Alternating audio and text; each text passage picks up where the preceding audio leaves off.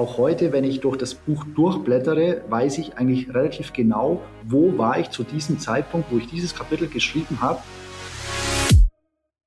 Der kooperative Ansatz impliziert eigentlich eher, dass ich meine Mitarbeiter möglichst frühzeitig auch in den Entscheidungsprozess mit einbinde.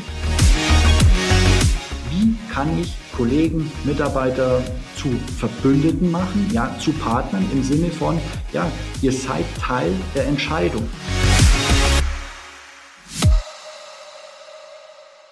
In der aktuellen Folge von Realitätscheck Arbeitswelt spreche ich mit René Rauscher, Geschäftsführer der S3 Temp Experts GmbH, über das Thema Personalführung im Wandel. Ein spannendes Thema, denn René ist der Auffassung, dass Führungskräfte und MitarbeiterInnen zu Partnern werden müssen, um erfolgreich sein zu können. Genau zu diesem Thema hat er auch ein Buch geschrieben und darüber wollen wir heute sprechen. Lieber René, herzlich willkommen zu Realitätscheck Arbeitswelt. Ich freue mich, dass du da bist. Servus Lukas, ich freue mich ebenfalls. Dann haben wir schon mal die perfekte Voraussetzung geschaffen. Ich bin tatsächlich voller Vorfreude, denn wir haben einiges vor, kann ich sagen. Wir wollen über dich sprechen, äh, über den beruflichen Werdegang, deine Aufgaben, deine Motivation und ganz großer Punkt über dein Buch Personalführung im Wandel. Ich habe es extra dabei, habe reingelesen. Wir sind gut gerüstet. Wunderbar. Ja, lass uns gerne loslegen. Ich freue mich ebenfalls. Super.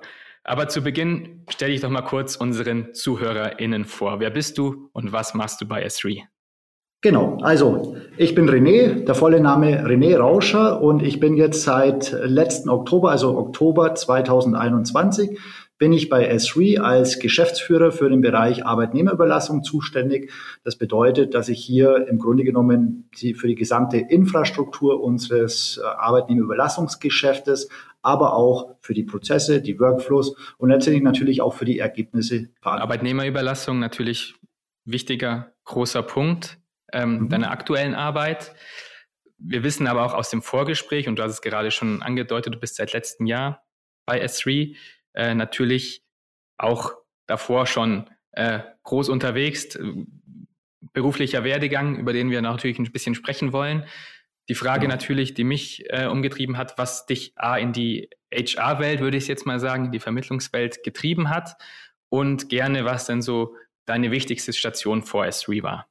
Ja, also das ist, äh, ich würde es gerne vielleicht sogar tatsächlich chronologisch auch in der Reihenfolge, wie du die Frage gestellt hast, beantworten. Also die erste Frage finde ich immer tatsächlich, äh, da muss ich selber ein bisschen schmunzeln, weil ähm, ich bekomme häufig die Frage gestellt, ja, wie kam es denn eigentlich dazu, dass du in die Personaldienstleistungsbranche gerutscht bist? Und naja, ehrlicherweise hatte ich keine Ahnung. Ja, also ich hatte nicht mal zu dem Zeitpunkt, als ich den Arbeitsvertrag unterschrieben habe, wusste ich, was auf mich zukommt. Ja, ich war am, also direkt nach meinem Studium, ich habe ja relativ unspektakulär BWL studiert und ich war auf der Suche nach einem Sales-Job. Ja, ähm, das war einfach das Thema. Das hat mir immer schon irgendwie Spaß gemacht, hat mir gelegen und naja, und ich habe eine Stellenanzeige gesehen von der Firma und ähm, das war grundsätzlich so, dass ich mich da angesprochen gefühlt habe. Ja, und ich habe allerdings also weder während des Gesprächs noch nach dem Gespräch und auch noch nicht so wirklich, als ich den Vertrag unterschrieben habe, wirklich gewusst, dass es eigentlich um das Thema Personaldienstleistung geht, sondern ich war immer äh, der Meinung, dass es noch um das Thema Leiterplatten und äh, ja, Modulbau geht. Und so war ich eigentlich auch darauf vorbereitet. Ja, aber nachdem ich den Vertrag unterschrieben habe, war es letztendlich zu spät. Und ja, und dann habe ich aber tatsächlich äh, angefangen, mich wirklich damit oder dafür zu begeistern. Ja, und äh, das war der Einstieg. Und ich bin bis heute nicht aus der Branche rausgekommen. Ja? Das heißt also, S3 ist jetzt mein vierter Arbeitgeber. Ich habe meine einer sehr, sehr kleinen Firma gestartet, bin dann zu einem äh, ja, etwas äh, größeren Mittelständler gewechselt und war jetzt die letzten zehn Jahre, bevor ich zu S3 gewechselt bin, bei Hayes, ja, in mehr oder weniger einer sehr ähnlichen Aufgabe. Und ja, und insofern habe ich eigentlich bis dato nie etwas anderes außer der Branche gesehen. Sehr spannend, dass du da bis zum jetzigen Zeitpunkt auf jeden Fall der Branche treu geblieben bist. Ich glaube, das ist auf jeden Fall auch schon mal sehr, sehr spannend und auch ja ein Stück weit überraschend, weil natürlich Branche natürlich ein Stück weit vorgezeichnet ist, aber dann tatsächlich diesen linearen Weg dann eher zu gehen durch diese Führen, Führungsposition, äh, die du dann ja auch begleitet hast, finde find ich sehr spannend.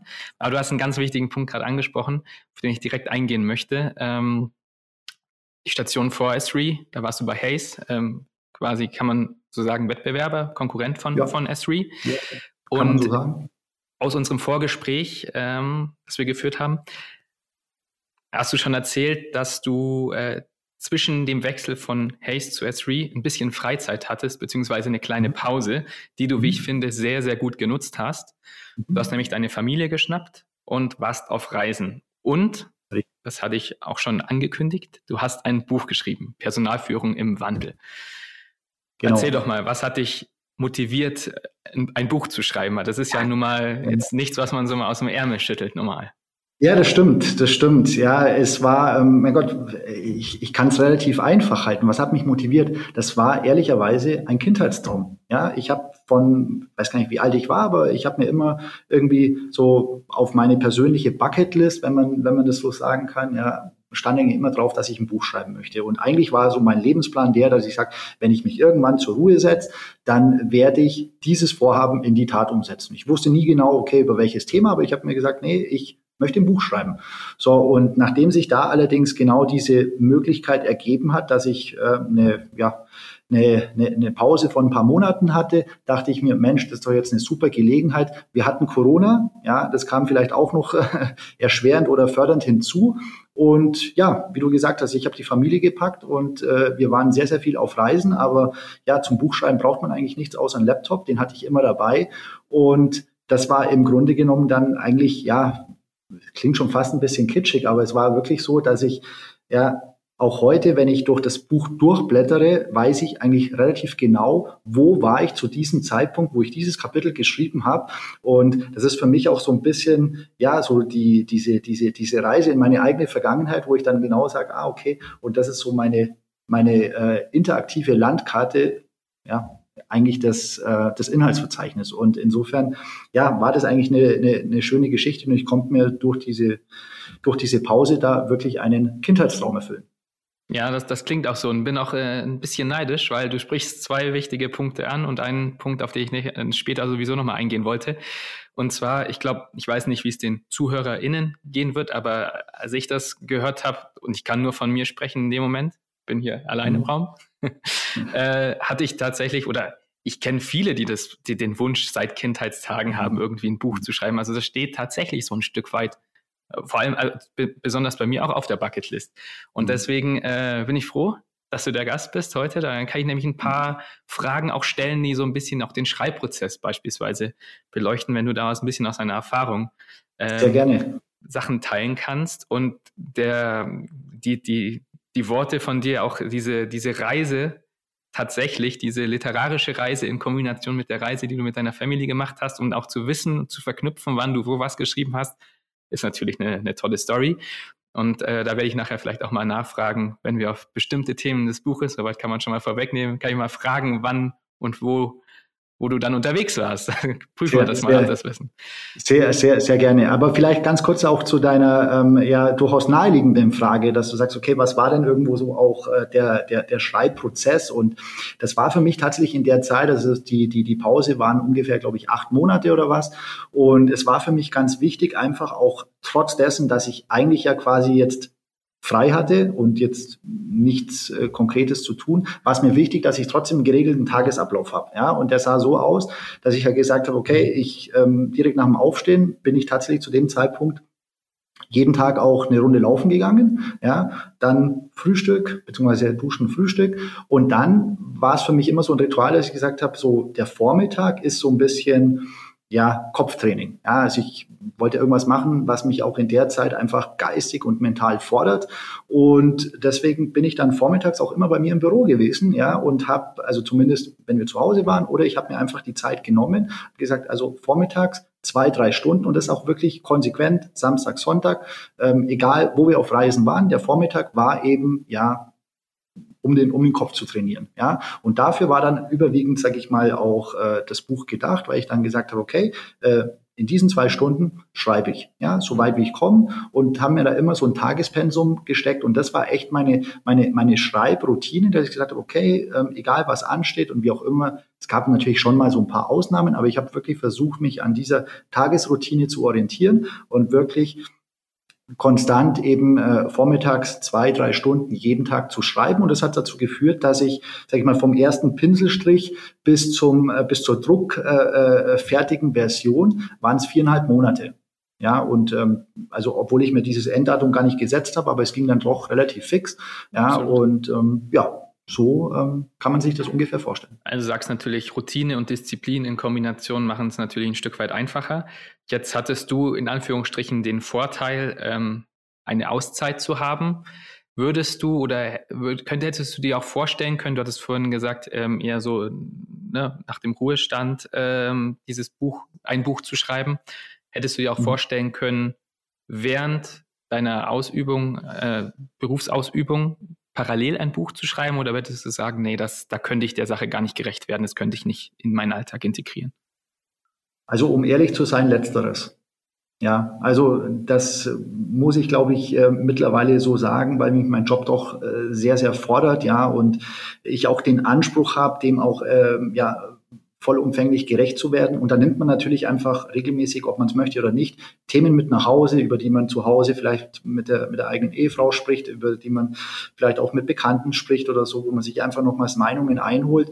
Und ähm, da ist es häufig so, dass der Kopf immer noch relativ voll ist, ja. Und äh, um ihn dann freizukriegen, schnappe ich mir dann meistens eher dann auch mal die Kinder, ja, und äh, gucke, dass ich, dass, dass die natürlich auch nicht zu kurz kommen. Insofern könnte ich es mir in der aktuellen Konstellation tatsächlich äh, sehr schwer vorstellen. Ja. Äh, absolut verständlich. Ich glaube, da so klar geregelten freien Slot zu haben, in dem man schreibt, ist, dachte ich ja. mir auch, ist, glaube ich, empfehlenswerter. Ähm, ja. Du hast aber auch schon gesagt, viereinhalb Monate, du hast es super schnell durchgezogen. Ähm, trotzdem natürlich die Frage auch, gab es vielleicht auch Hürden im Prozess oder hast du an deinem Vorhaben irgendwann zwischendurch mal gezweifelt? Ähm, Hast du da vielleicht auch Tipps, falls man vielleicht mhm. mal eine Schreibblockade haben würde, auch nur hypothetisch, falls du keine ja. gehabt hast? Tatsächlich, ähm, diese, diese Hürde gab es eigentlich nicht, weil ähm, also das, das Schwierigste für mich war einfach vielleicht erstmal die Struktur zu haben. Ja, aber nachdem die Struktur stand, ja, wusste ich ja relativ klar, okay, was ist der nächste Schritt? Und ähm, ab da gab es eigentlich kaum mehr wirklich diese klassische Schreibblockade, zumal ich ja, und äh, das greife ich vielleicht ein bisschen vorweg, ähm, all das, was ich beschreibe, sind eben ja eigene Erfahrungen aus der Praxis, aus meiner Praxiswelt, aus meiner Berufserfahrung der letzten 10, 12, 13 Jahren. Ja, und äh, insofern äh, hatte, ich, hatte ich das nicht. Was mir aber in der Tat geholfen hat, und vielleicht äh, zielt auch deine Frage darauf ab, ich habe immer so am Abend davor mir schon so ein paar Stichpunkte gemacht. Ja, dass ich einfach gesagt habe, okay, ich weiß ja, wo geht's am nächsten Tag weiter und äh, was sind, sage ich mal, so die Bullets. Warum auch immer, ist mir das am Abend teilweise irgendwie je nachdem, wo wir waren, auch ganz gut eingefallen. Und dann habe ich das einfach auf ein Blatt Papier äh, gebracht und wusste dann im Grunde genommen, wo geht es am nächsten Tag weiter. Ja, und das, ja, glaube ich, würde ich auch durchaus so als, als, als Tipp nehmen. Also sagt, wer immer das auch, äh, wer auch immer sowas ähnliches vorhat, ja, ähm, überleg dir am Abend davor, wo du am nächsten Tag morgen weitermachen möchtest, mach dir ein paar Stichpunkte und dann geht's. Lässt sich wahrscheinlich auch viel entspannter schlafen. Das ist richtig, ja. Das ist so, richtig. jetzt rekapitulierend, du hattest eher, das ist, hattest eine tolle Zeit, du hattest eine tolle Reise, du hast das recht schnell durchgezogen. Würdest du in der aktuellen Situation, wir haben gesagt, du bist ausgelastet in deinem Job, aber mhm. würdest du noch mal ein Buch schreiben, tendenziell? Hättest du da Lust drauf? Ich denke, also ich habe auf jeden Fall Lust drauf und ich denke, ich werde auch nicht dran vorbeikommen oder umhin kommen, weil meine Tochter mir seither äh, eigentlich ständig in den Ohren liegt und sie wird sich gerne von mir ein Kinderbuch. Das ist eine ähm, komplett andere Richtung, in der, in die wir heute gehen, aber auch super spannend und kann man ja bestimmte Punkte auch ein Stück weit in den Charakteren mit einfließen lassen. Vor allem ähm, dieses partnerschaftliche Verhältnis zwischen vielleicht auch Hierarchieebenen oder Führungskraft und Mitarbeiter spielerisch irgendwie darzustellen. Analogien gibt es da mit Sicherheit, ja. Also ich weiß nicht, ob ich, ob ich äh, kreativ genug bin, aber äh, die Challenge würde ich durchaus annehmen, wenn es irgendwann reinpasst. Und äh, ja, also äh, meine Tochter gerne diesen Wunsch. Sehr gut, aber ich würde sagen, wir machen uns mal auch auf die Reise und gehen mal zum Inhalt des Buches, äh, wenn du Lust hast. Sehr gerne. Da ist natürlich die erste Frage, ähm, an wen sich denn das Buch eigentlich richtet mhm. und wie du den Inhalt des Buches ganz knapp in zwei bis drei Sätzen zusammenfassen mhm. würdest, um die Zuhörerin ganz kurz mit abzuholen. Mhm. Ja, also vielleicht zunächst zur ersten Frage. Also das Buch richtet sich grundsätzlich an zwei konkrete Zielgruppen. Also zum einen sind das aus meiner Sicht angehende Führungskräfte, die da, sage ich mal, eine Art Leitwerk, eine erste Orientierung erhalten, was an Aufgaben, was an Herausforderungen auf sie zukommt, wenn sie die Führungslaufbahn einschlagen. Und auf der anderen Seite aber auch durchaus an, an erfahrene und etablierte Führungskräfte, die eben, ähm, ja, sag ich mal, schon, schon, schon lange in dem Bereich tätig sind, die aber gerne auch ihr eigenes Handeln mal reflektieren möchten und sich vielleicht auch die eine oder andere Anregung, ähm, ja, holen, um zu sehen, gut, was gibt's denn noch darüber hinaus? Also ja, ich bin eine gestandene Führungskraft, aber was gibt's möglicherweise noch für alternative Ansätze? Insofern sind es genau eigentlich diese zwei Ziele. Also Führungskräfte als Zielgruppe, egal auf welcher Ebene, als Impuls, mhm. als Leitwerk. Du hast ja schon gesagt, es mhm. ist eigentlich ein Praxishandbuch, so kann man mhm. sagen. Ähm, kleine Randnotiz da. Ähm, hätte eine Frage sein können, ich nehme es jetzt mal vorweg, du verzichtest auf Quellen in dem Buch, weil es tatsächlich reine Erfahrungen von dir sind, mhm. ob deiner langen Zeit als Führungskraft in verschiedenen Unternehmen, wie wir vorhin schon festgestellt haben, und berichtest eigentlich aus deiner Erfahrung und kannst das ist dein Anspruch und auch dein, dein Glaube in dem Buch aufgrund deiner Erfahrung eigentlich ein 360-Grad-Bild, nenne ich es jetzt mhm. mal, in dieser Führungskultur mitgeben. Ganz genau. Dein Untertitel oder der Untertitel des Buches lautet ja, wie Führungskräfte und Mitarbeiter zu Partnern werden und gegenseitig voneinander profitieren. Also jetzt mal nicht der klassische Führungsansatz, sondern schon etwas konkreter Richtung ja, Partnerschaft, partnerschaftliches Verhältnis. Wieso ist denn so eine Partnerschaft so wichtig? Mhm. Also ich beschreibe das Ganze ja immer als kooperativen Führungsansatz. Ja, das heißt also deswegen der Untertitel. Ja, für mich ist die Partnerschaft grundsätzlich die Basis des Erfolgs. Ja, weil ich habe als Führungskraft immer zwei Möglichkeiten. Das heißt, ich äh, kann entweder eine Entscheidung autark und eigenständig treffen, diese auch, sage ich mal, zur Vorgabe machen und sagen, okay, ihr müsst jetzt ab morgen das so machen, wie ich mir das vorgestellt habe. Das ist der eine Weg. Der birgt nach meiner Erfahrung durchaus das Risiko, dass letztendlich die Akzeptanz fehlt, ja, weil man sagt, okay, gut, ja, wir machen das, weil wir es machen müssen. Der kooperative Ansatz impliziert eigentlich eher, dass ich meine Mitarbeiter möglichst frühzeitig auch in den Entscheidungsprozess mit einbinde, auch unterschiedliche Blickwinkel mit einfließen lasse, also insbesondere aus Sicht der, ich sage jetzt mal, Betroffenen oder derjenigen, die das Ganze umsetzen müssen, weil es möglicherweise Dinge gibt, an die ich selber gar nicht gedacht habe. Ja, und ähm, meine Erfahrung ist einfach die, dass dieser Ansatz, das heißt die aktive Einbindung und diese Involvierung von, von Mitarbeitern in Entscheidungsprozesse führt dazu, dass die Akzeptanz höher ist und dadurch am Ende auch die Ergebnisse besser sind, weil man einfach sagt, okay, ich war Teil des Prozesses, ich stehe dahinter und damit ist die Akzeptanz höher und die Ergebnisse besser. Das ist meine Erfahrung. Also partnerschaftliches Verhältnis führt zu Erfolg, wie du es eigentlich schon ausgedrückt hast. Ja. Ähm, Jetzt setzen wir mal noch eine, eine Stufe früher an, bevor die äh, Mitarbeiter mitgenommen werden können in einem partnerschaftlichen mhm. Verhältnis, kooperativ arbeitend. Ähm, geht es ja, und das ist auch eines der ersten Kapitel oder das erste Kapitel in deinem Buch, um, um die Personalgewinnung. Ne? Wir brauchen erstmal Personal, ganz mhm. wichtig. Gerade auch im Hinblick auf den ja, akuten Fachkräftemangel äh, mhm. ist dieses Thema, glaube ich, relevanter denn je. Was Absolut. sind denn die zentralen Punkte, die die Führungskräfte beim Recruiting beachten sollten? Hast du da ein paar Tipps für uns? Ja, also das ist ja tatsächlich auch so ein Stück weit äh, mein, mein Steckenpferd und äh, dominiert letztendlich ja auch meinen beruflichen Alltag.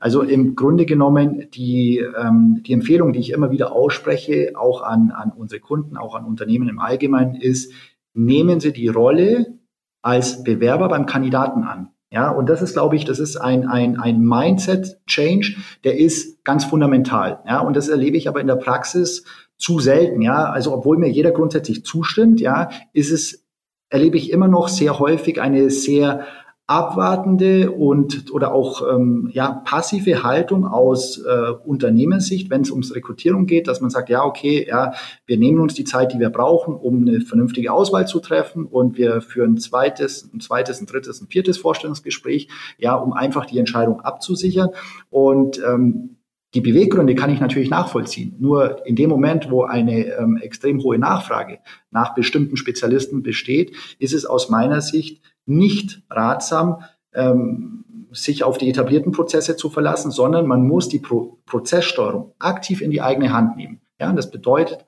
proaktiv sein, die Prozesse maximal zu beschleunigen und damit, und das meine ich eben, äh, auch wirklich diese Rolle als Bewerber annehmen, um am Ende auch einem Kandidaten zum Beispiel, ähm, ja, konkrete USPs aufzuzeigen. Das heißt, was macht mein Unternehmen besonders? Was macht die Rolle, die ich hier oder den Job, den ich hier zu vergeben habe? Was macht die besonders? Was zeichnet die aus? Und da sind auch aus meiner Sicht der ähm, persönlichen Kreativität überhaupt keine Grenzen gesetzt. Also es geht ja erfahrungsgemäß häufig über die, um die sogenannten Hygienefaktoren bei Bewerbern, ja, dass man eben sagt, es ist nicht unbedingt immer nur das Gehalt, ja, das Gehalt muss passen, ja, aber alles, was drumherum ist und sich da mal auch wirklich Gedanken zu machen, was zeichnet uns denn aus? Und die, und die Unternehmen, die haben teilweise so tolle, beeindruckende Dinge, ja, über die sie aber gar nicht sprechen. So, und dafür, darauf äh, oder versuchen wir auch immer wieder zu sensibilisieren und ähm, auch unsere Kunden auf der Reise mitzunehmen, zu sagen, ja, macht euch bitte Gedanken dazu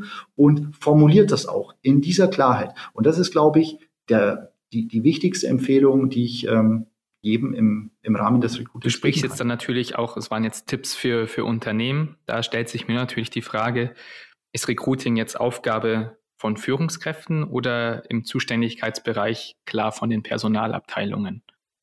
Das ist eine sehr, sehr berechtigte Frage, Lukas. Und äh, ich denke, diese Frage lässt sich auch gar nicht mit äh, richtig oder falsch oder schwarz oder weiß beantworten, sondern äh, auch da ist, glaube ich, meine, also ich weiß es, meine persönliche Erfahrung zielt eher darauf ab, dass es immer auf eine sehr, sehr gute Abstimmung zwischen Fachbereiche und Personalabteilung äh, ankommt, weil ähm, auch der Recruiting-Prozess besteht ja eben nicht nur aus der Personalauswahl, was schwerpunktmäßig im Verantwortungsbereich der Personalabteilung liegt. Er besteht aber eben auch aus dem, ähm, also insbesondere da, äh, daraus, jemanden zu begeistern, zu überzeugen, für sich zu gewinnen. Ja, und da sehe ich natürlich die Fachabteilungen ganz, ganz entscheidend in der Pflicht, weil auch aus einer Bewerbersicht, ja, möchte ich ja wissen, okay, wer wird mein zukünftiger Chef, ja, und welchen Bezug kann ich aufbauen? Insofern äh, bin ich davon überzeugt, dass eine sehr gute Arbeitsteilung, sehr, sehr gute Abstimmung zwischen Fachabteilung und HR ganz, ganz erfolgsentscheidend ist. Ja, so eine Erzahnung, Verzahnung, ich glaube, ist da, glaube ich, tatsächlich sehr, sehr wichtig und müsste mhm. eigentlich das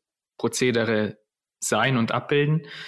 Ähm, jetzt nochmal rekapitulieren, beziehungsweise auch nochmal nachdenken. Du hast gesagt, ähm, Flexibilität, Prozesse optimieren. Da kam mir die ganze Zeit so eine innere Alarmglocke, so Zeit, Zeit, Zeit. Wo nehmen die Führungskräfte denn die Zeit her, dieses Commitment und diese Motivation?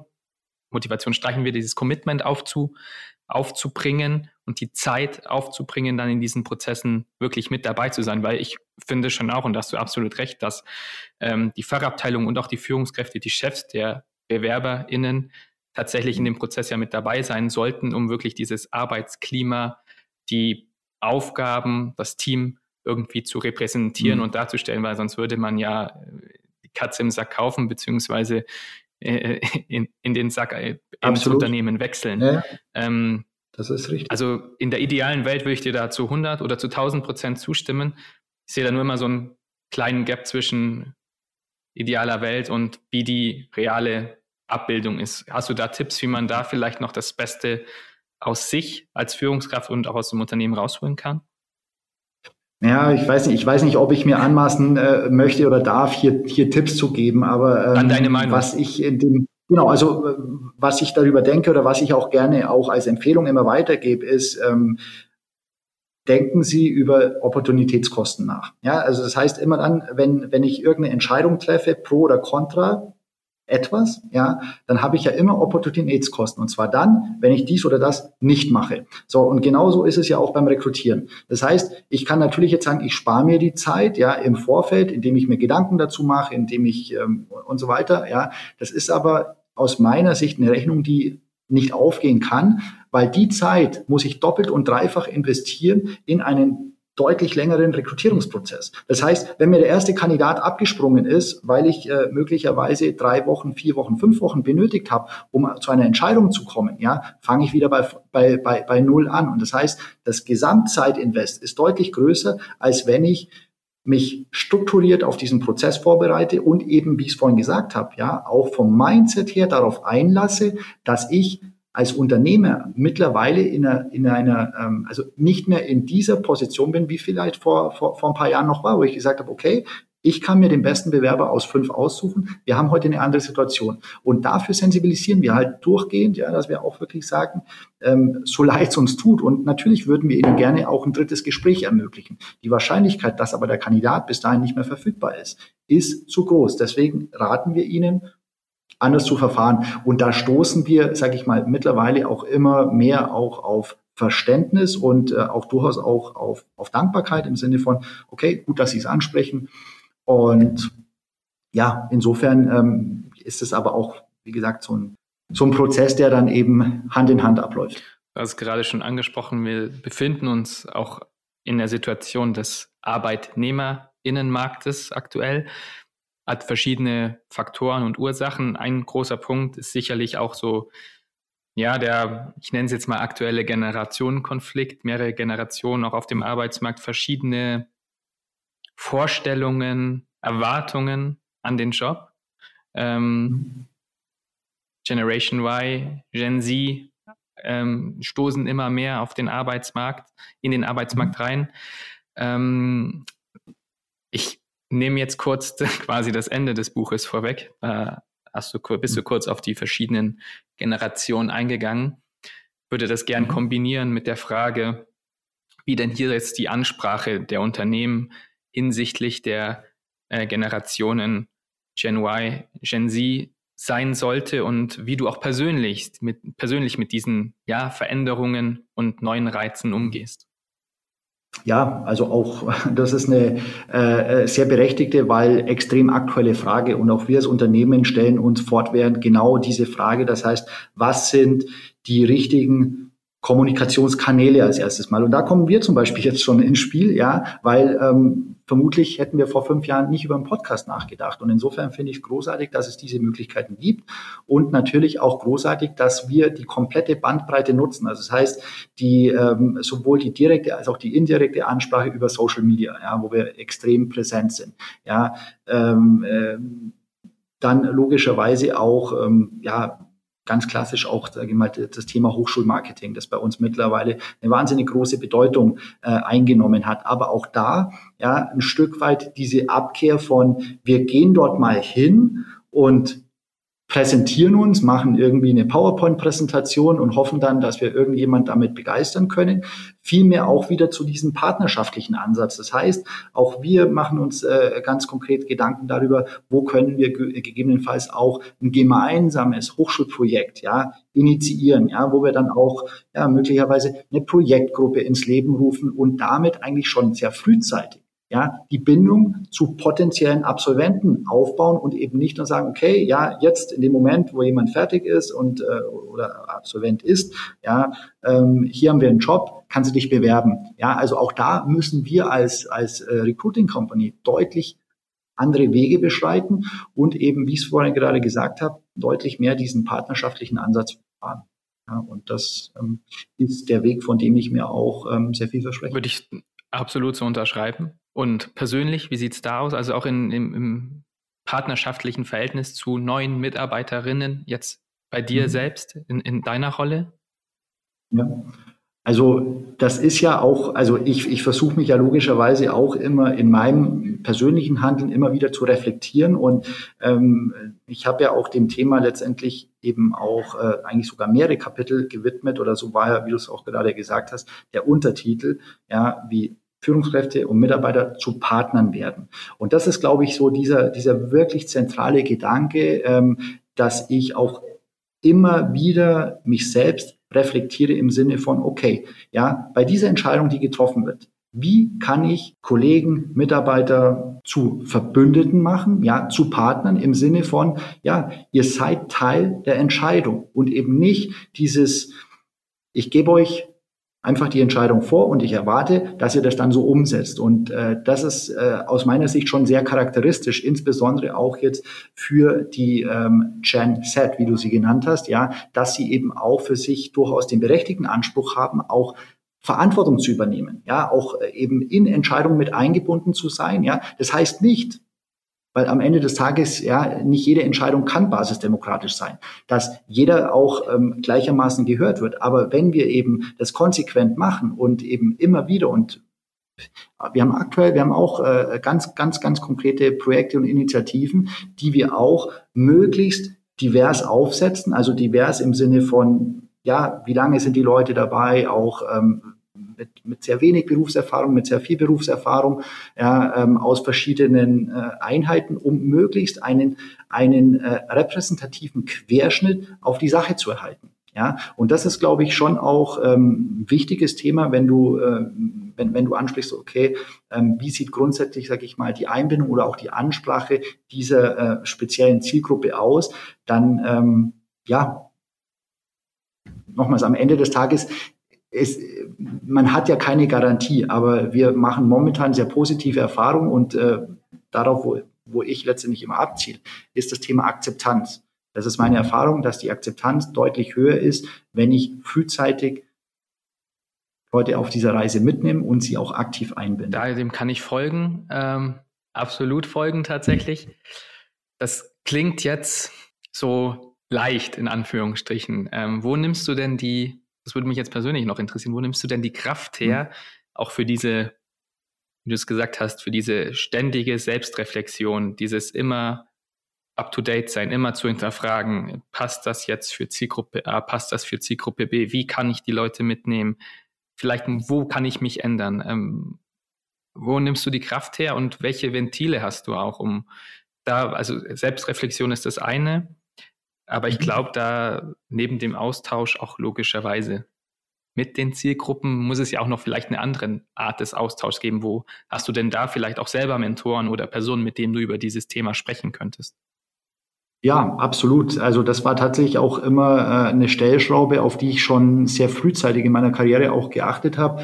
Ich habe, ähm, glaube ich, das ist jetzt mittlerweile acht Jahre her, ja, da hatte ich den ersten externen Mentor. Also das heißt, äh, jetzt nicht Vorgesetzter oder Kollege war, sondern wirklich, ähm, das war ein äh, sehr erfahrener Manager aus meinem privaten Umfeld, ja, und ähm, äh, mit dem habe ich mich ja ungefähr so einmal alle zwei Monate ja getroffen ja und habe einfach verschiedene Themen diskutiert. Im Sinne von okay also ich habe jetzt hier folgende Herausforderung.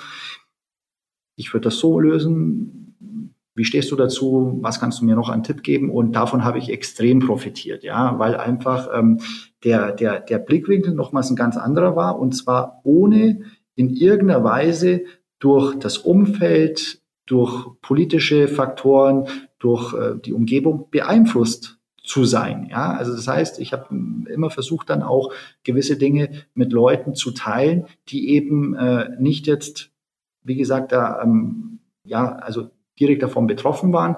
Und ähm, ich ähm, hatte dann zu einem späteren Zeitpunkt noch einen zweiten Mentor. Also das äh, ja, waren Dinge, von denen ich extrem stark profitiert habe. Also ich würde es jetzt nicht als Ventil bezeichnen, ja, aber das waren doch Dinge, die mich immer wieder auch, ähm, sag ich mal, auch zu einer Kurskorrektur gebracht haben. Ja, wo ich gesagt habe, weil ich meine, am Ende des Tages, ich glaube, es wäre jetzt sehr vermessen, äh, für sich den, den, den, den Anspruch auf Richtigkeit zu erheben. Und das schreibe ich übrigens auch im Buch immer wieder, ja, dass ich sage, okay, also es ist schlicht und ergreifend meine subjektive individuelle Wahrnehmung, ja, von der ich glaube, dass sie erfolgversprechend ist, mit der ich gute Erfahrungen gemacht habe, aber sie besitzt keine Garantie für irgendeine äh, Allgemeingültigkeit. Und insofern, ähm, ja, hat da für mich die Balance eigentlich immer ganz gut gepasst. Ich finde diesen Mentor-Aspekt sehr spannend, auch jemanden heranzuziehen, der wirklich objektiv nicht biased ist tatsächlich. Das ist ja schon mal ein wahnsinnig guter Tipp, den man mit auf den Weg geben kann, neben der Lektüre. Aber um aufs Buch zurückzukommen, das ist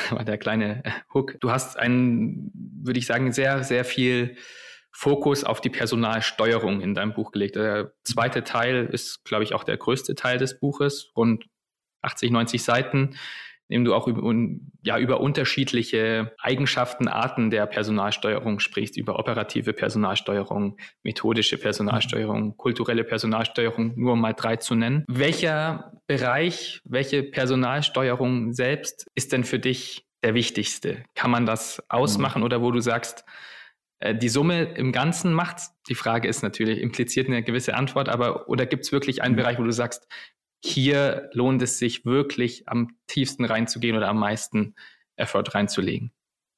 Also das kann ich sehr deutlich beantworten. Nein, den gibt es nicht. Ähm, hängt einfach damit zusammen, dass es immer, ähm, also situativ abhängig ist davon, welcher Hebel ist für mich jetzt momentan der wichtigste. Ja, und insofern ähm, habe ich auch versucht, das möglichst neutral darzustellen. Ich glaube aber, dass es wichtig ist, erstmal so sich ein bisschen mit dem Begriff auseinanderzusetzen. Also Personalsteuerung. Ehrlicherweise weiß ich gar nicht, ob der Begriff überhaupt eindeutig belegt ist. Ja, ich habe ihn so verwendet und ähm, in, in, in, in meinem Verständnis bedeutet der Begriff Personalsteuerung das ergebnisorientierte Aussteuern von Mitarbeitern im Sinne einer übergeordneten Unternehmensstrategie. Ja, also das heißt, also die, die Interessen der Mitarbeiter mit den Unternehmenszielen letztendlich möglichst in Einklang zu bringen, das ist ähm, aus meiner Sicht die Steuerung. So, und äh, da gibt es jetzt unterschiedliche Ausprägungen, unterschiedliche Varianten.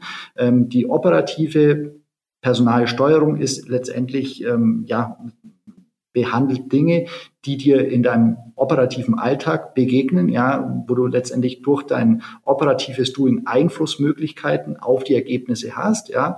Ähm, das können jetzt zum Beispiel ganz in ganz klassischer Weise Kennzahlen sein, ja, also jeder, der schon mal in einer Vertriebsorganisation gearbeitet hat, der weiß, dass nun mal Ergebnisse letztendlich über Kennzahlen getrackt werden. Und insofern ist das dann ähm, der Part, wo man sich damit auseinandersetzt, okay, wie erreichen wir welche Ziele, wäre eine operative Personalsteuerung.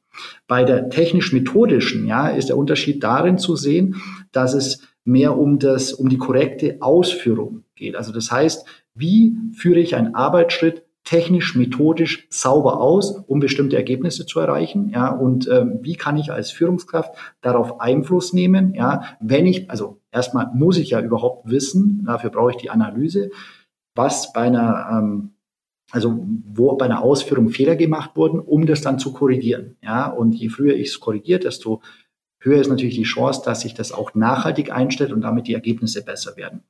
Die strategische Personalsteuerung oder da, bei der strategischen Personalsteuerung geht es primär darum, dass man ähm, die Mitarbeiter in seinem Verantwortungsbereich auf einen übergeordneten unternehmerischen Kurs einschwört. Und zwar selbst dann, wenn man als direkte Führungskraft nicht uneingeschränkt davon überzeugt ist. Ja, also das heißt, das Unternehmen sagt, okay, das ist die Strategie und äh, da wollen wir hin. Und dann gibt es letztendlich den Auftrag an die, an die Führungslinie, diesen Kurs, sage ich mal, runter zu kaskadieren und damit auch, sage ich mal, die Einheit auf dieser Reise mitzunehmen und eben halt auch dann, ja, wenn man sagt, okay, gut, ähm, ich stehe jetzt vielleicht nicht dahinter, aber am Ende haben die Führungskräfte natürlich dann auch irgendwo den Auftrag, die unternehmerischen oder die Unternehmensziele, die Unternehmensstrategie letztendlich in die operativen Einheiten äh, zu übertragen und zu etablieren. Und last but not least das Thema kulturelle Personalsteuerung. Das ist wahrscheinlich äh, der komplexeste und schwierigste Teil, weil am Ende sind Ergebnisse hier in dem Bereich nicht wirklich messbar, sondern da geht es sehr, sehr viel um ähm, ja, verhaltensbedingte Mechanismen, da geht es sehr viel um ähm, atmosphärische Empfindungen, das heißt, wie ist die Stimmung in der Einheit und so weiter. Das heißt, es ist nicht unmittelbar messbar, ja. Es gibt aber durchaus, sage ich mal, Näherungsmechanismen, wo man sagen kann, okay, ja, ähm, ist das Thema kulturelle Personalsteuerung hier ein Thema oder eben nicht? Was würdest du sagen, so als kleiner Realitätscheck beim Punkt kulturelle Personalsteuerung, hat mhm. dieser Bereich dann in den letzten Jahren tendenziell eher an Bedeutung gewonnen, weil seit sich ja der Arbeitgebermarkt ja Richtung Arbeitnehmermarkt verändert oder entwickelt hat, mhm. wird ja vor allem auch das Thema Unternehmenskultur für BewerberInnen und für MitarbeiterInnen, vor allem eben, wie wir vorhin schon gesagt haben, für die jüngeren Generationen ja immer wichtiger. Also würdest du dem jetzt absolut größeren Deutungsraum ein, einräumen?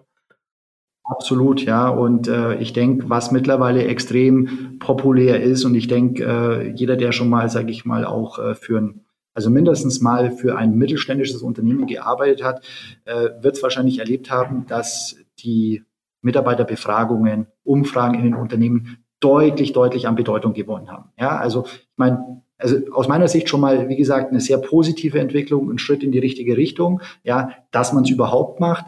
Äh, ich glaube, das Wichtige ist, und äh, da haben wir sicherlich auch noch äh, Nachholbedarf, wie schnell lassen sich Dinge, die sich über Befragungen herauskristallisieren, auch in die Praxis übertragen. Ja, und ähm, aber das ist ein Thema, das eben äh, mittlerweile sehr, sehr stark gewichtet wird. Also ich kenne ähm, Also ich kenne wenige Unternehmen, die es mittlerweile gar nicht machen. Und das finde ich eben ist eine sehr, sehr positive Entwicklung.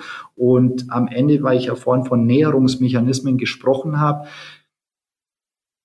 es können unterschiedliche Dinge sein, ja, aber und auch das würde ich jetzt ungern pauschalisieren. Nur wenn man jetzt davon ausgeht, dass man zum Beispiel auch eine Fluktuationsquote heranzieht, ja, dann wäre eine relativ hohe Fluktuation äh, zumindest mal ein Indikator dafür, dass man sich das Thema kulturelle Personalsteuerung näher betrachten sollte. Ja, ob es damit zusammenhängt, sei es mal dahingestellt, aber das wäre auf jeden Fall, sage ich mal, so ein, ein, ein Näherungsindikator, wenn ich in meiner Einheit eine verhältnismäßig hohe Fluktuation habe dann ähm, sollte man sich mit diesem Thema durchaus auseinandersetzen. Absolut. Mit so Umfragen, du hast es vorhin schon ange also mit Umfragen selbst kannst du natürlich gewisse Sachen messen, aber, oder du hast vorhin natürlich zu Recht erwähnt, dass äh, kulturelle Personalsteuerung trotzdem oder kulturelle Effekte sich kaum messen lassen.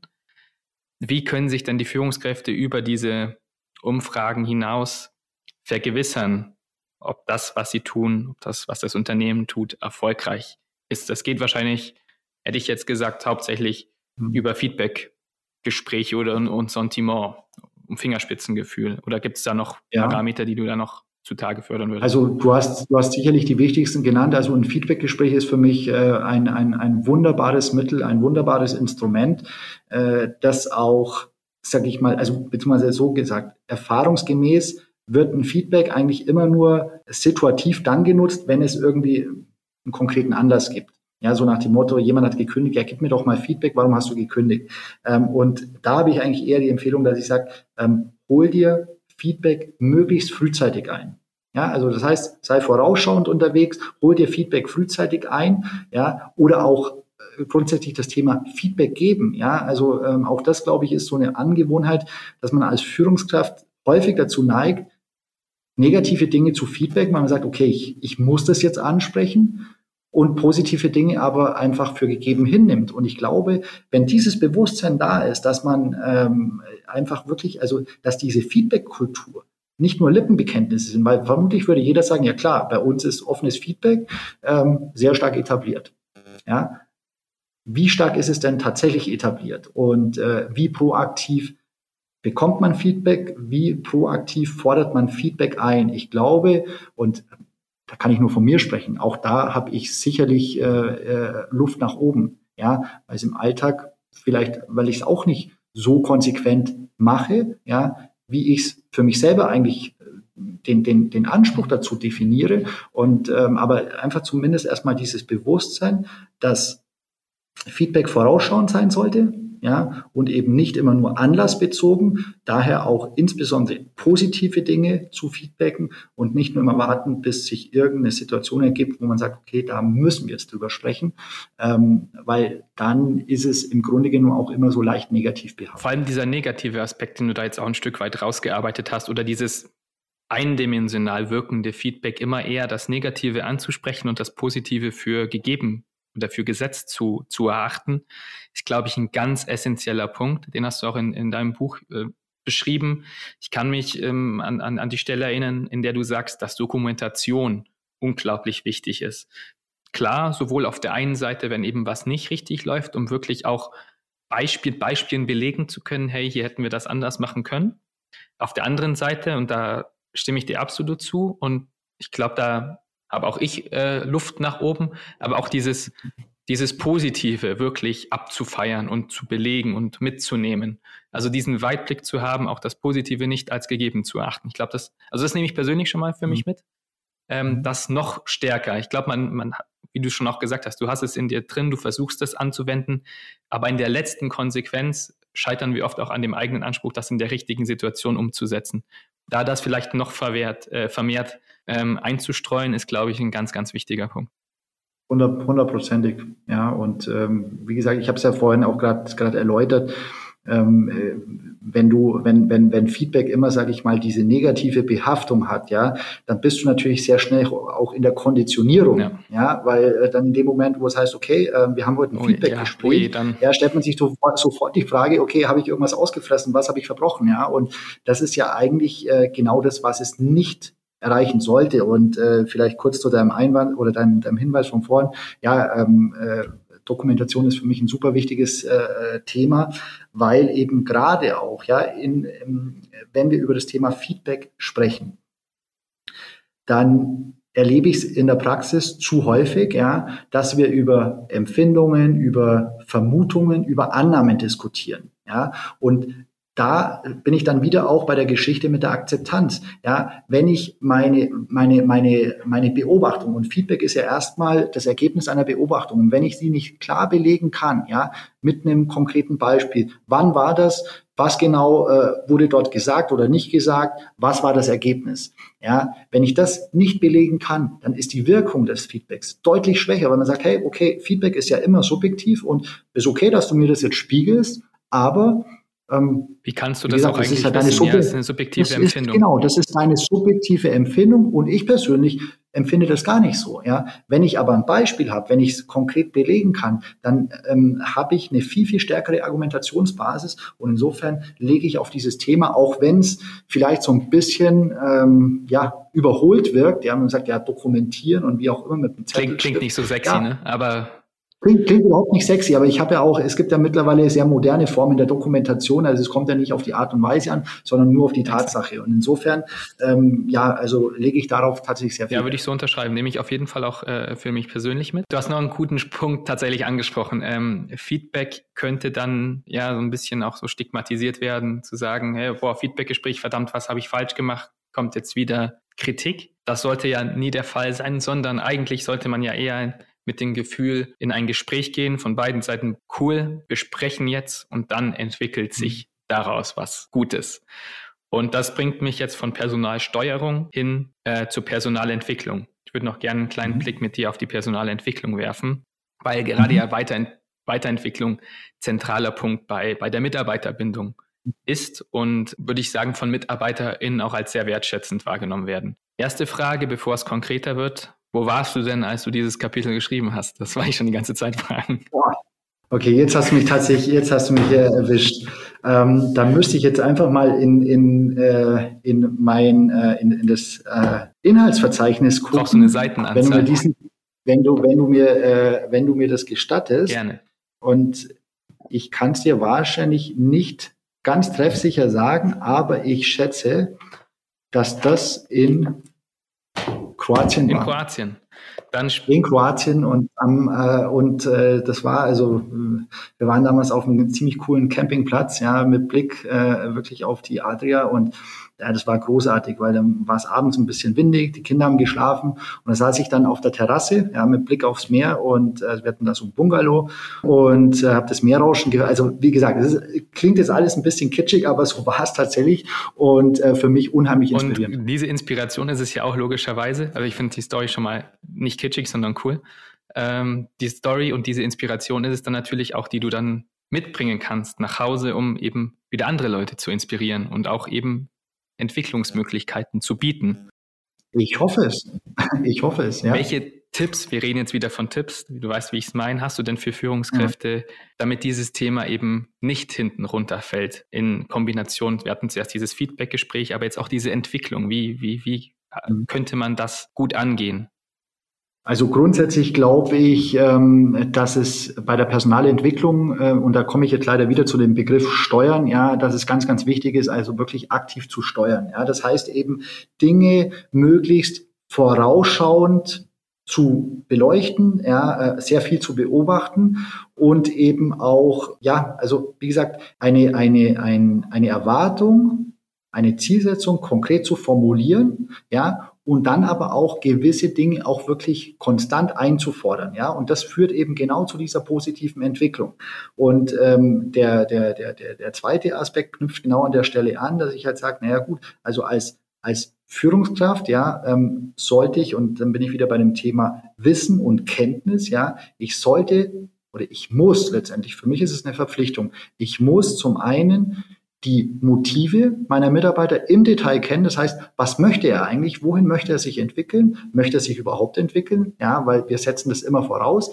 Ist nicht unbedingt immer ähm, allgemeingültig, mhm. aber das heißt, die Motive zu kennen, wo möchte jemand hin und dann gleichzeitig aber auch über die Potenziale und Entwicklungsfelder Bescheid zu wissen, weil nur so kann ich ja auch wirklich eine stringente Personalentwicklung vorantreiben. Ja, und, äh, und, und das wiederum setzt voraus, dass ich genau beobachte, dass ich aber auch gewisse Dinge ähm, entsprechend dokumentiere, um eben, wie ich es vorhin gesagt habe, eine, eine, eine vorausschauende äh, Personalplanung zu haben, auch zu wissen, wann muss möglicherweise der nächste Schritt sein. Sind wir noch auf Kurs? Sind wir, verlassen wir gerade den Kurs und müsste ich gegebenenfalls korrigieren, damit ich diese Personalentwicklung nicht gefährde? Ja, und das ist für mich äh, ja unabdingbare Führungsaufgabe, ja, die aber auch durchaus arbeitsintensiv mit, ist. Mit sehr viel Arbeit verbunden, absolut. Mhm. Sprechen über Entwicklung. Da passt natürlich auch, ähm, finde ich, das letzte Kapitel deines Buches ganz, ganz gut. Da geht es nämlich um Personal 4.0, besonders im Hintergrund der aktuellen Entwicklungen im Bereich KI. Mhm äh, sicher super spannend. Da wäre jetzt meine Frage, welche Rolle denn digitale Technologien in HR aktuell spielen, wie man KI beispielsweise gewinnbringend einsetzen kann und ähm, wie ja, das Recruiting der Zukunft aussehen kann.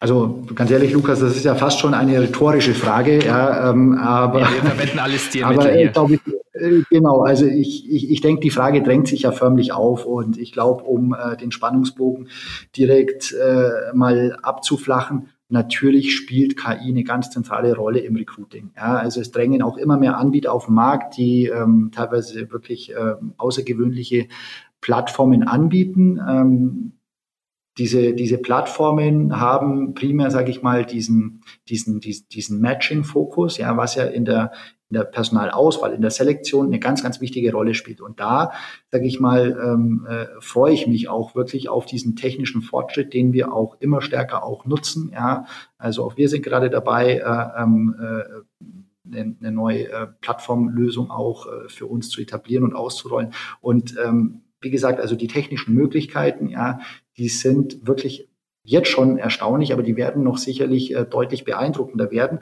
Und da werden wir selbstverständlich auch ähm, ja, von KI profitieren, insbesondere wenn es darum geht, den richtigen Kandidaten grundsätzlich erstmal zu selektieren und auszuwählen. Jetzt hatte ich aber vorhin ja bereits erwähnt, dass der Rekrutierungsprozess nicht ausschließlich über die Selektion kommt. Ja, also das heißt, die Selektion ist, ein, ist, ist, ist eine wichtige Aufgabe, um eben überhaupt in die Position zu kommen, jemand rekrutieren zu können. Ja, und deswegen ist aber nach wie vor auch äh, dieser, dieser Faktor Mensch so wichtig, also in Kombination mit KI, ja, zu sagen, okay, wie schaffe ich es denn, wenn mir die KI den richtigen Kandidaten ausgewählt oder, oder selektiert hat, diesen Kandidaten auch ähm, dafür zu begeistern, den Job letztendlich beim Kunden anzunehmen. Und äh, insofern, ja, also spielt diese Technologie für uns eine ganz, ganz wichtige Und vor allem eben das Zusammenspiel, wie du sagst, zwischen Mensch und Technologie, beziehungsweise in dem Beispiel mhm. KI. Genau. Jetzt gehen wir mal wieder nochmal kurz auf den Mensch ein. Ich äh, würde mal kurz was äh, zitieren, eine Passage von dir ähm, im ja. Unterkapitel Best Practices. Da sagst du nämlich, ich kann aus eigener Erfahrung berichten, dass es sich immer wieder lohnt, Mitarbeiter zu Beteiligten bzw. Verbündeten zu machen. Mhm. Soweit für uns jetzt genau. im Laufe des Gesprächs nichts Neues mehr, da haben wir schon zu, äh, drüber mhm. gesprochen. Wann hast du denn das letzte Mal jemanden zum Verbündeten gemacht und wie? Letzte Woche. Also noch tatsächlich sehr, sehr, sehr, sehr frisch.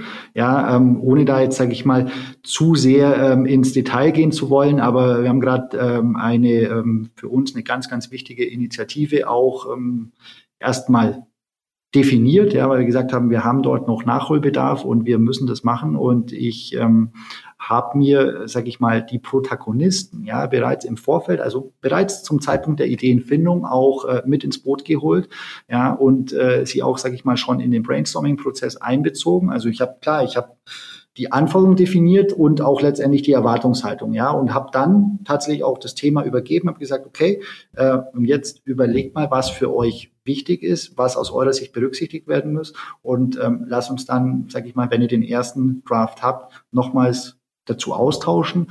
Und ähm, ja, genau in der Phase stehen wir. Und insofern, ähm, ja, ich äh, bin sehr, sehr optimistisch, dass wir ähm, eine coole Geschichte daraus entwickeln, die am Ende, und da komme ich jetzt wahrscheinlich zum wiederholten Male zum Thema Akzeptanz, die auch, sag ich mal, ja, von, von, von, von den Leuten, die letztendlich davon betroffen sind, die damit arbeiten müssen, auch akzeptiert wird, weil man sagt, okay, es ist ja nicht nur mein Gedankengut mit reingeflossen, sondern eben auch das der Personen, die mhm. davon unmittelbar betroffen sind. Und insofern, ähm, ja, verspreche ich mir da eben, wie gesagt, eine höhere Akzeptanz. Akzeptanz, frühzeitig die Leute mit ins Boot holen, bei wichtigen Entscheidungen partizipieren zu lassen, beteiligen zu lassen, mhm. ja, erhöht Motivation, erhöht die Akzeptanz, ähm, würde ich, würde ich so unterschreiben. Mhm. Wir kommen langsam zum Ende, würde ich sagen, mit Blick auf die Uhr. Okay. Ähm, zum Abschluss, du hast sicher ja auch schon mal reingehört in unsere Podcast-Serie, stellen wir jedem Gast noch eine Abschlussfrage. René, stell dir die Arbeitswelt im Jahr 2030 vor. Welcher Wunsch von dir hinsichtlich der Arbeitswelt sollte dann endlich Realität sein? Ich würde mir wünschen, dass wir von dem technologischen Fortschritt, ja, den wir ja aktuell schon erleben, der sich aber natürlich bis dahin weiterentwickelt, ja, äh, so profitieren, ja, dass wir eine ja, möglichst perfekte Kombination ähm, zwischen Mensch und Technik herstellen können, ja, und damit wirklich ein Added Value kreieren können, ja. Das ist mein Wunsch, ja, dass wir eben im Grunde genommen auch diese Form der Dienstleistung, die wir anbieten, ähm, so etablieren, dass wir das Beste aus beiden Welten dort mit wiederfinden. Und ich bin ähm, der absoluten Überzeugung, einerseits, man braucht auch das, das Beste aus beiden Welten, aber wir sind da, glaube ich, wirklich auf einem, auf einem guten Weg, dass sich das ähm, ja in eine ja, in die richtige Richtung entwickelt. Und insofern freue ich mich drauf. Das Beste aus beiden Welten, nicht, wenn das nicht nach einem perfekten Schlusswort klingt, dann weiß ich auch nicht. In diesem Sinne. Wenn du das sagst, Lukas. Vielen Dank. ja, wenn ich das sage. Ja, vielen Dank für das äh, tolle Gespräch. Ich habe einiges für mich mitgenommen. Ich drücke die Daumen für, für den weiteren Weg, für das Beste aus beiden Welten, äh, was dann noch so kommen wird. Und danke.